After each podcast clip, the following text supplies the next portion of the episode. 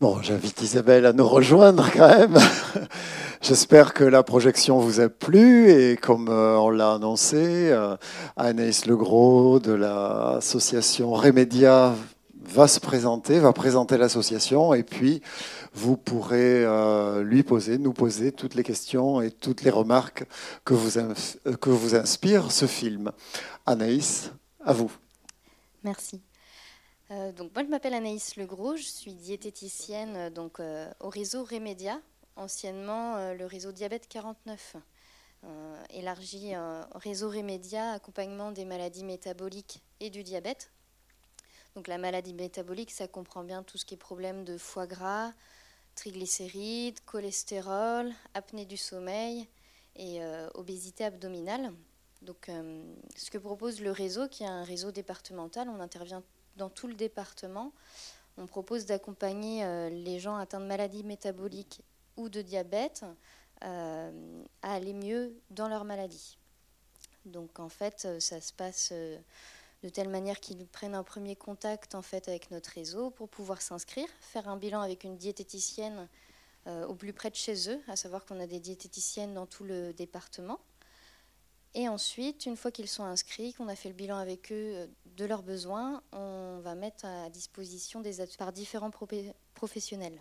Donc on a des diététiciennes, euh, des psychologues, médecins nutritionnistes, diabétologues, euh, art thérapeutes, professeurs d'activité physique adaptée. En fait, le patient vraiment a amélioré son état de santé tant au niveau diététique, activité physique et bien-être. Voilà. Donc, euh, on est partenaire de, la projection euh, de ce soir, donc n'hésitez pas si vous avez quelques questions à poser, échanger, débattre à ce sujet sur, euh, la consommation de sucre dans notre alimentation. Qui c'est qui brise la glace?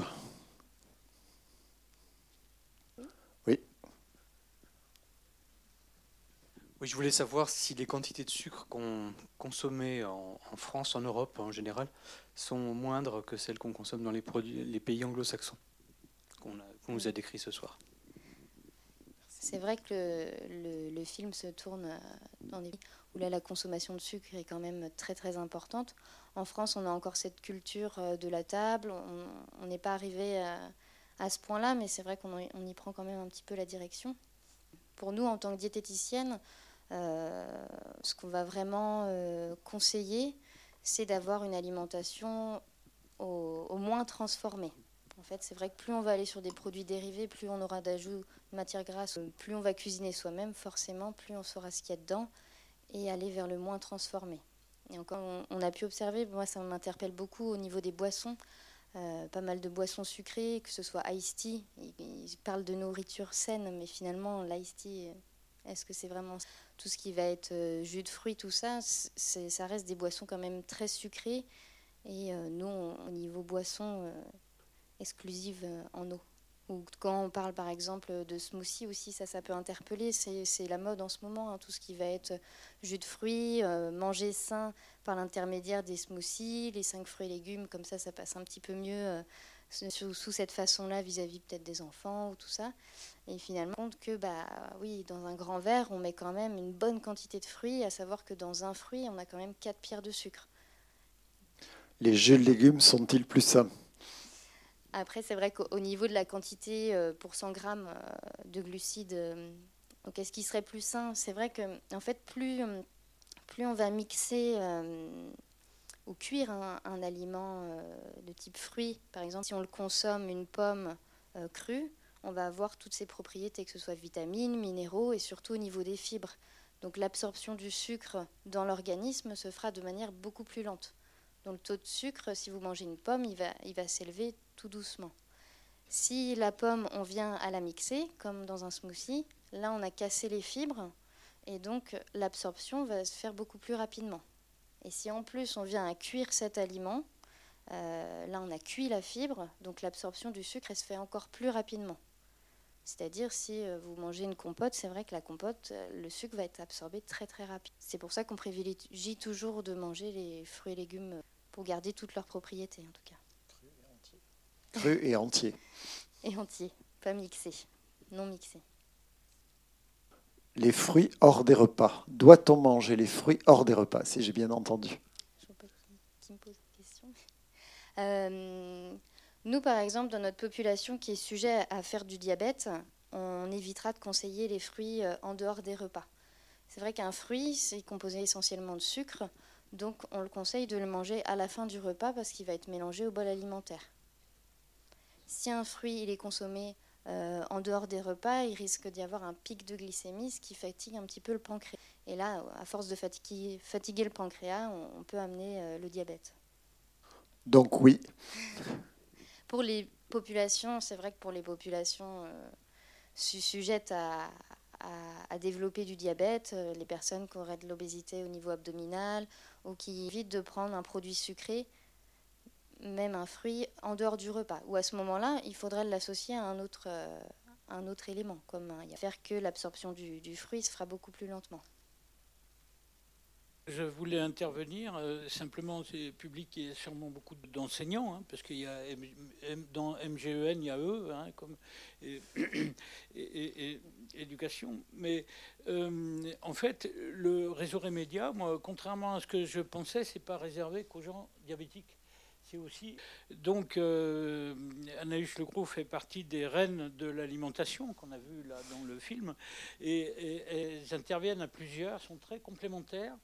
Et en fait, c'est sur une session de six mois, euh, on apprend beaucoup de choses. mais alors, on apprend des choses qui ne sont pas seulement, euh, on va dire. Euh, bon, mais merci. Merci. Oui, c'est vrai que j'ai oublié les ateliers cuisine. C'est vrai qu'au réseau, on fait que des ateliers de groupe de 6 à, 10 personnes. et le but, c'est vraiment d'aborder de, tant l'équilibre alimentaire d'un côté, sous forme d'atelier, et on est de plus en plus aussi à s'ouvrir sur tout ce qui va être sensation alimentaire, euh, tout ce qui va être faim, rassasiement, euh, aussi tout ce qui va être euh, dans quelles conditions on va prendre nos repas. De plus en plus, on les prend rapidement devant la ordinateur, en faisant d'autres choses, et on, oublie un petit peu d'être en, état de pleine conscience au repas, ce qui joue énormément sur la quantité calorique prise. Et donc, plus on mange en quantité au-dessus de ses besoins, bah forcément, plus on prend du poids. Plus on prend du poids, bah, souvent c'est un petit peu mal placé, donc la graisse viscérale, qui peut amener la maladie métabolique. Donc c'est vrai qu'avec les diététiciennes, on s'axe de plus en plus sur les sensations alimentaires, la dégustation pleine conscience euh, et la façon de manger, voilà, pas devant les écrans. Euh, et on aborde aussi tout ce qui va être alimentation émotionnelle, comment gérer son alimentation euh, vis-à-vis euh, des émotions. Donc on n'est plus dans, l'équilibre basique qu'il y avait euh, il y a 10 ans, mais on s'oriente vraiment vers du comportement alimentaire pour que le comportement change sur du long terme. Il y a une question ici. Alors moi, j'ai bénéficié des ateliers thérapeutiques de, de l'IRSA avec Remédia. Donc, comprendre, connaître la maladie, etc. Alors moi, il y, a, des choses que j'ai pas tout compris en fait. Donc je voulais savoir si euh, le pancréas euh, fabriquait moins d'insuline en vieillissant ou si c'était effectivement un effet de la malbouffe, on va dire. Donc ça, j'ai voilà. Et je pas, pas trop bien compris ce mécanisme-là. Et puis deuxièmement, c'est par rapport au fait ben, quand effectivement on est diabétique. Moi, je n'ai pas conscience d'être malade en étant en diabète de type 2. Je sais pas. C'est pas que je suis en bonne santé, mais enfin, je me sens pas malade. Quoi. Et donc, j'ai pas forcément conscience de ça et de, la nécessité de faire gaffe, hein, des fois. Et puis, euh, euh, voilà, quand on est en crise d'hypoglycémie, ben justement, on nous, conseille de nous sucrer le corps. Donc, euh, c'est pareil, ça paraît paradoxal. Ouais, c'est ce genre de. Enfin, je sais pas si mes questions sont claires. Voilà, si vous pouvez m'éclairer là-dessus. Si, si, j'en ai compté trois au total. Hein, vous, vous me rappelez si j'oublie quelque chose euh, l'apparition du diabète, c'est pas dû que euh, à de la malbouffe. Euh, c'est vrai que bah, au fur et à mesure du temps, les organes ils vieillissent et peut-être que le pancréas il, fait moins bien son boulot. après, il y a tout ce qui est question aussi, donc vieillissement du pancréas. Il y a tout ce qui va être surpoids. Le surpoids entraîne beaucoup de maladies métaboliques parce que le surpoids il vient se mettre, comme on l'a vu dans la vidéo, au niveau de la graisse viscérale entre nos organes vitaux Et c'est là que c'est le plus dangereux. Avoir de la graisse dans les cuisses, dans les fesses, euh, c'est pas très grave, mais en, avoir euh, autour du foie, autour du pancréas, autour du cœur, là forcément qu'on va être sujet à faire plus de maladies. Donc le diabète, ça peut venir de, pas mal de choses finalement aussi. Ben, on fait de moins en moins d'activités physiques, on se déplace en voiture, on, travaille de plus en plus assis. Euh, voilà, il y a, notre, mode de vie aussi qui qui, a pas mal changé. Hein. Euh, Anthony Chauviré euh, de Sport pour tous, quand il nous montre bien des, des, petits graphiques où apparition de la télévision, déjà, pouf, le pic d'obésité augmente, apparition de la voiture aussi. On, voit bien que notre mode de vie, en changeant, bah, il a fait aussi augmenter le surpoids et l'obésité. et en plus, l'alimentation aussi a pas mal changé depuis les années 80, surtout dans l'apparition du, du fast fast-food, invention du micro-ondes, on fait tout rapidement, il faut manger vite. Euh, et, donc là aussi, on voit que le, surpoids et l'obésité augmentent euh, à ce niveau-là.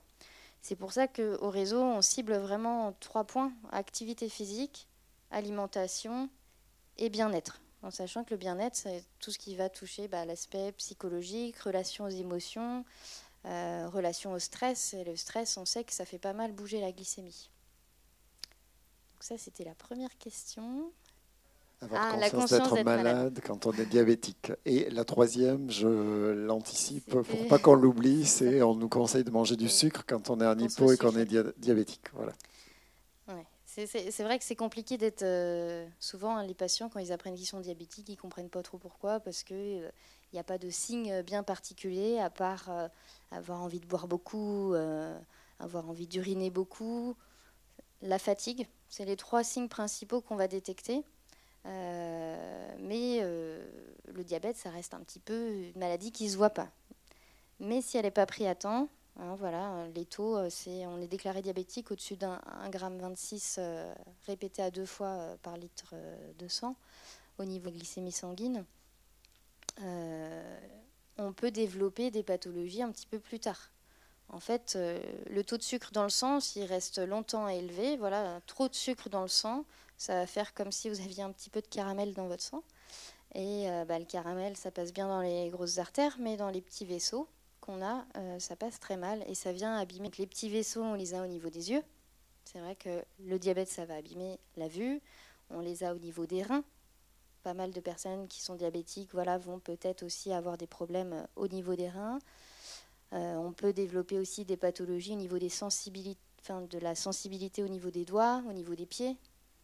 Les pieds, on s'en inquiète un petit peu. On a un podologue aussi dans notre réseau hein, qui fait des interventions euh, pour prévenir le pied diabétique.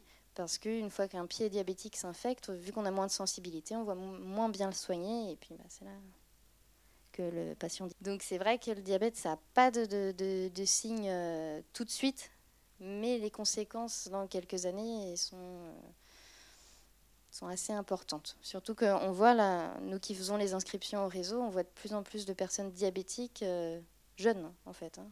Dès l'âge de 40 ans, on voit de plus en plus. Et le resucrage Et voilà, c'est ça. Donc c'est vrai, quand on tombe en hypoglycémie à 0,70, on se sent pas bien, on a de la fièvre, la tête qui tourne, euh, des nausées. Euh. Et donc là, on conseille forcément de se resucrer. C'est la seule chose qui va faire augmenter le sucre dans le sang. Et euh, ça va éviter aussi qu'on parte en malaise. Euh, attention, si on, si on vous a bien conseillé, normalement, le resucrage, c'est un sucre rapide, donc qui arrive rapidement dans le sang, type jus de fruits, pierre de sucre. Euh, et après, on associe ça à un sucre lent pour éviter l'effet re-hypo dans quelques temps, en fait. Si je mettais que du sucre rapide, ma glycémie elle va augmenter rapidement, mais comme on l'a vu là dans les petits schémas, elle va redescendre tout aussi rapidement. Donc l'important c'est de prendre un sucre rapide et un sucre lent pour restabiliser la glycémie euh, juste après et éviter de faire du yo-yo au niveau glycémie. Voilà. Voilà, trois, trois petites questions, trois petites réponses. La cuisson à l'huile de coco, qu'est-ce que vous en pensez? Qu'est-ce que j'en pense? C'est ça. Euh, pour tout ce qui va être, ça, reste une huile végétale, hein, l'huile de coco. Moi, j'irai pas prôner aucune huile. Nous, ce qu'on conseille, c'est de varier les huiles alimentaires pour bénéficier de leurs propriétés à chacune. chacune ont des propriétés sur les omégas, tout ça. c'est vrai qu'on favorise l'apport en graisse végétale. On va limiter l'apport en graisse animale, qui là est riche en cholestérol. Et le cholestérol, on sait que ça vient boucher les artères. La graisse végétale, ne vient pas faire ça, mais on sensibilise aussi parce que les messages sont un petit peu mal passés. On se rend compte quand on fait nos ateliers que euh, bah, tout le monde prend de l'huile d'olive parce que c'est super bien l'huile d'olive, mais euh, bah, quand on fait nos ateliers cuisine, on voit bien que l'huile d'olive, euh, ça y va quoi. Donc c'est pas question de, de, choisir une huile en particulier. L'intérêt c'est de varier. Euh, mais surtout de regarder la quantité. Parce que les gens se disent c'est une huile végétale, l'huile d'olive, allez, euh, c'est super bon pour la santé, super bon pour les maladies cardiaques. Oui, c'est pas néfaste, mais à forte dose, bah, la graisse, elle vient aussi se stocker. Donc même si c'est une huile végétale, ça vient aussi se stocker. Donc euh, bien à mesurer avec des cuillères ou choses comme ça, parce que l'excès vient se stocker aussi. En fait, tout excès vient se stocker même excès d'aliments sains, euh, voilà, il y a des gens, ils nous disent, bah oui, bah moi pour éviter de, de manger deux carrés de chocolat l'après-midi, je mange quatre pommes. Ouais, bah, quatre pommes, euh, c'est 4 fois 4, ça, fait quand même beaucoup de pierres de sucre là. Hein. Euh, il valait peut-être mieux manger les deux carrés de chocolat qu'on avait envie. Pas trop dessus. Le cerveau est le plus grand consommateur de glucose. Et, euh, dans et dans ce cas, euh, que lui donner alors pour qu'il fonctionne bien? Alors, euh, oui, oui, comme on l'a vu, le cerveau, enfin, tous nos organes fonctionnent avec du glucose. En fait, au niveau des cellules, les cellules, ça fournit de l'énergie pour qu'elles continuent à vivre et pour qu'elles nous donnent de l'énergie aussi. l'énergie, elle est transformée que par une molécule de glucose. On forme de l'ATP que par du glucose. Euh, donc on en a besoin. Cerveau principal consommateur, les muscles aussi, gros consommateurs de, glucose. Euh, donc que donner à notre cerveau? Ce qu'on a bien vu dans, le petit film, c'est d'éviter en fait de donner des pics de sucre.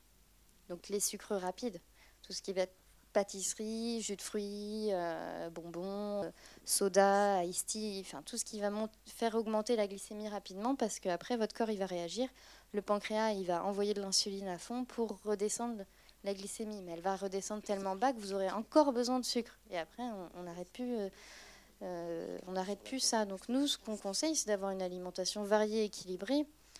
En France, on n'a pas trop ce problème-là. Je trouve que les gens mangent plutôt globalement varié. Un, repas euh, complet, on va avoir un féculent, style du riz, des haricots verts, et puis une viande. Donc finalement, vous faites un bol, un bol alimentaire complet qui va faire votre glycémie, elle va augmenter progressivement, donc elle va être absorbée par le sang progressivement, et votre pancréas, il va pas envoyer de l'insuline de manière euh, violente. Voilà.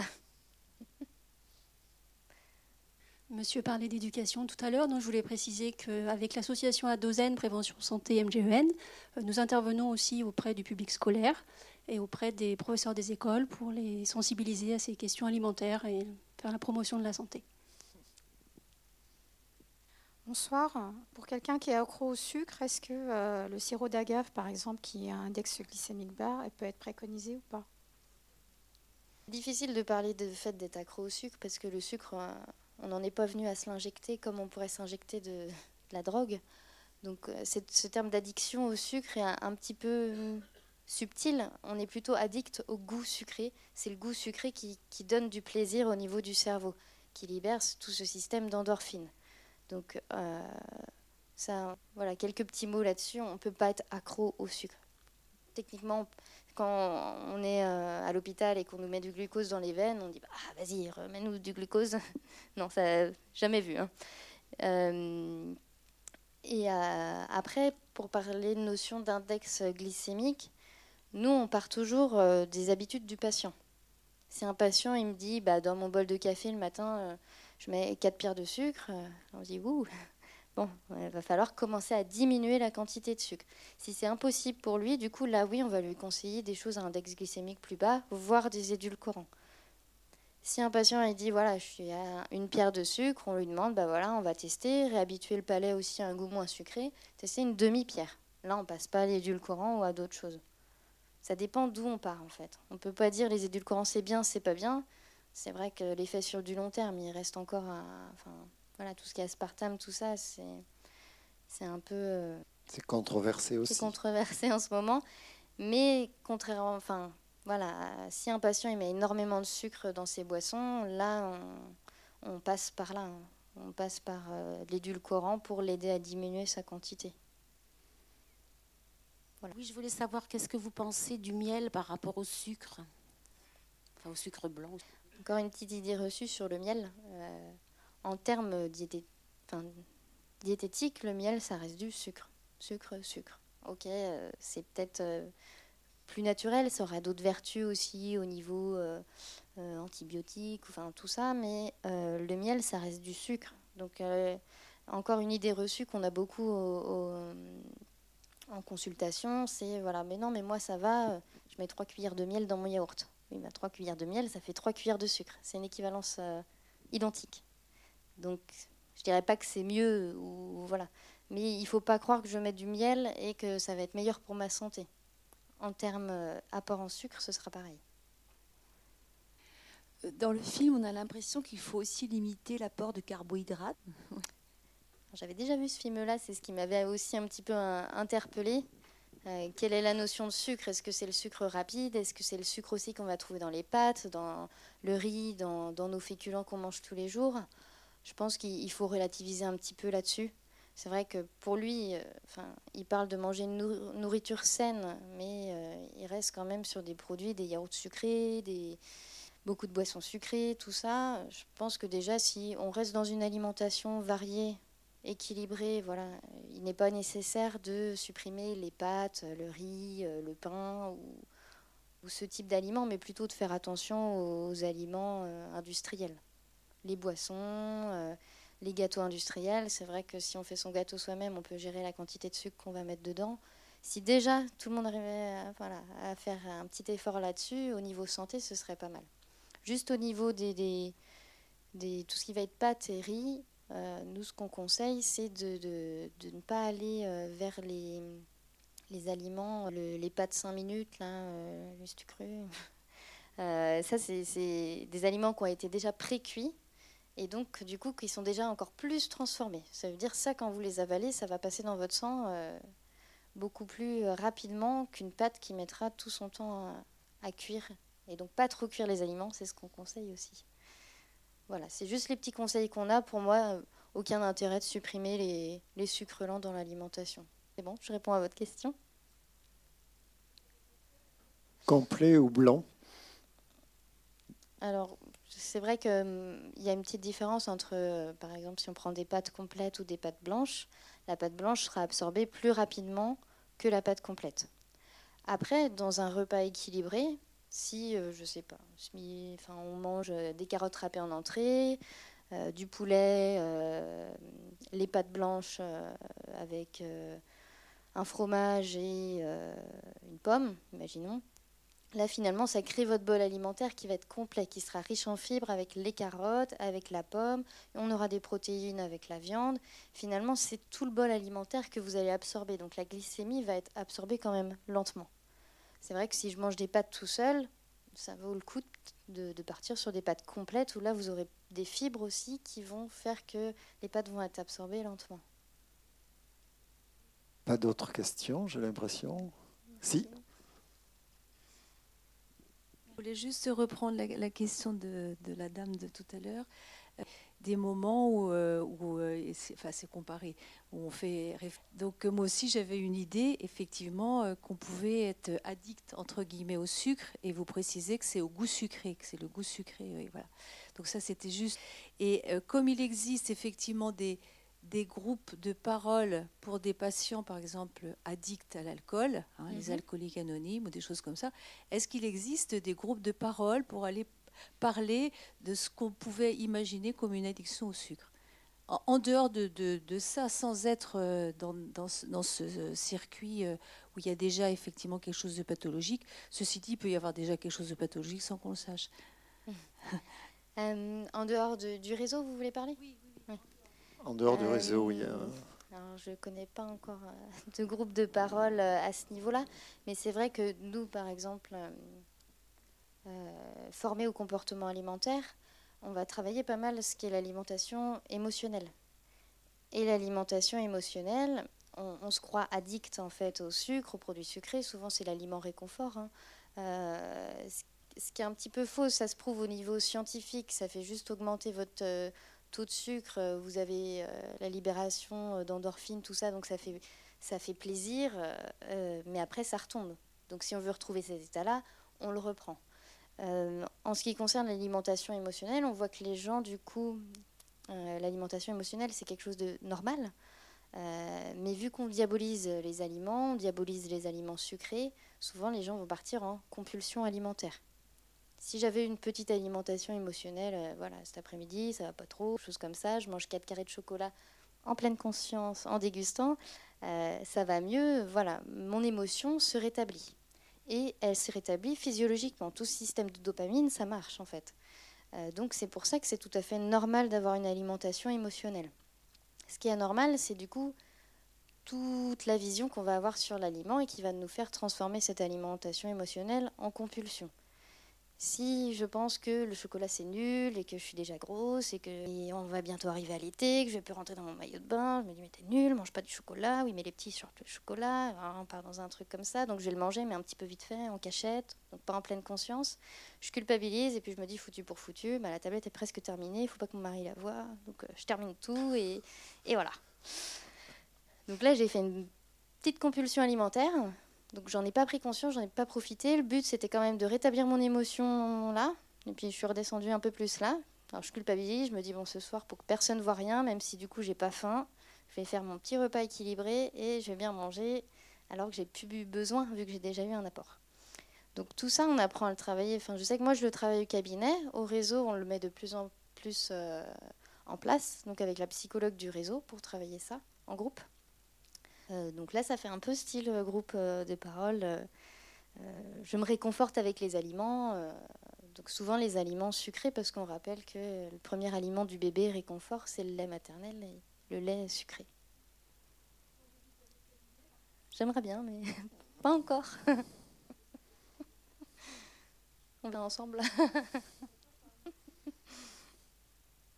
Bon, s'il n'y a plus d'intervention, je vous remercie une dernière fois. Merci, aussi de remplir les petites euh, feuilles qu'on vous a données à l'entrée et de bien vouloir me les remettre. Ça nous servira à améliorer euh, ces séances de ciné-débat au 400 coups. Je remercie à nouveau de, de nous recevoir régulièrement. Tu pourras le déposer. Qui me le ramènera Ah, d'accord, c'est vous. Ok, d'accord. Ok, bah c'est bien, vous avez raison. Euh, voilà. Je vous en prie, avec plaisir, vous aussi. Super, merci.